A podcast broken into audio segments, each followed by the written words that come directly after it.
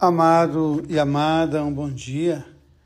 Quando nós nos deparamos com o texto de Atos dos Apóstolos, muitos estudiosos e poetas gostam de dizer que esse é um retrato da comunidade. Me lembro até de um poema chamado Retrato, de Cecília Meirelles, onde ela se procura no espelho.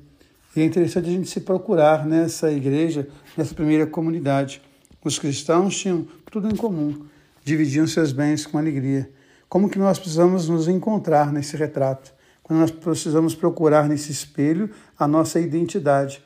Nos perdemos muito dessa primeira imagem, dessa primeira fotografia.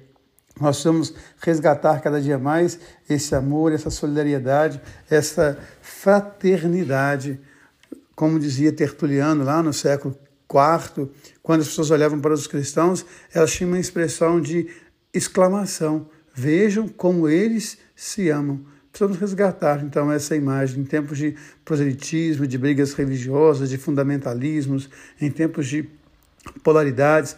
Mais do que nunca, nós precisamos retomar essa fotografia da nossa igreja.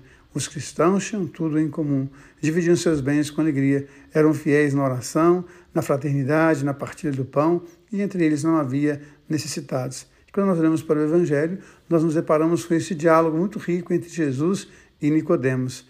É noite quando Nicodemos se encontra com Jesus, mas aos poucos vai clareando o seu dia. Aos poucos ele vai entendendo a mensagem e a dinâmica de Jesus.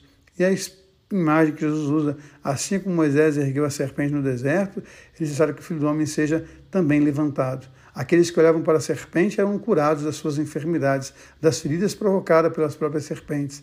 Aquele que olha para a cruz, ele é curado do pecado, ele é resgatado. Aquele que era curado da serpente lá no deserto, fazia a travessia para chegar a Canaã. Nós que olhamos para o crucificado, nós temos nele as nossas feridas curadas e nele encontramos o céu.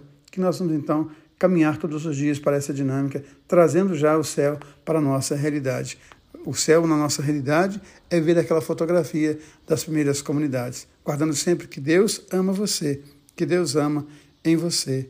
Amém.